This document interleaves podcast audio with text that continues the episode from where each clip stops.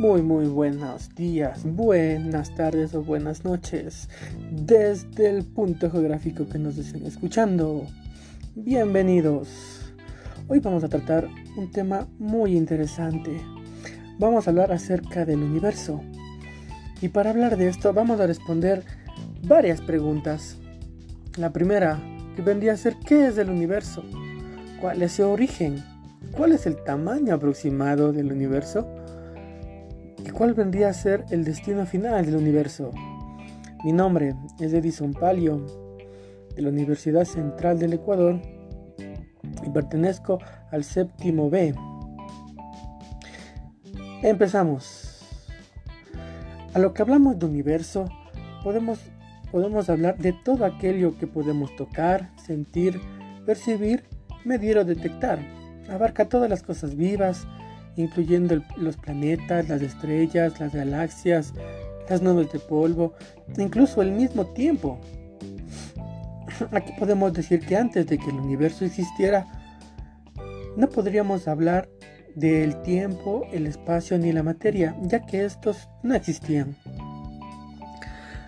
¿Cuál es el origen del universo? Bueno, el origen del universo radica en la teoría del Big Bang, es una propuesta que nos dice que todo empezó desde una partícula minúscula que explotó y que al esto explotar se generó todo lo que hoy conocemos, las galaxias o todo lo que podemos observar, ya que ésta empezó a expandirse. ¿Cuál es el tamaño del universo? Para responder esta pregunta eh, tenemos que hablar principalmente de lo que el ser humano ha podido observar en todo este tiempo. La respuesta vendría a ser que hemos observado a una distancia de unos 93 mil millones de años luz. Vendría a ser la distancia a la que el ser humano ha podido observar el universo. Y vendría a ser de unos 900 eh, mil Vía Lácteas en línea.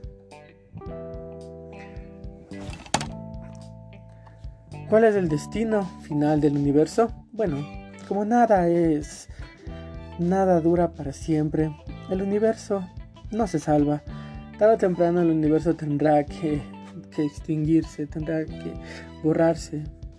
Y es aquí donde nos hablan de que el universo sufrirá una muerte térmica o más bien conocida como el Big Frex o el Big Rip, donde la aceleración causada por la energía oscura terminará siendo tan fuerte que aplastará completamente los efectos de las fuerzas gravitacionales, electromagnéticas y los enlaces débiles.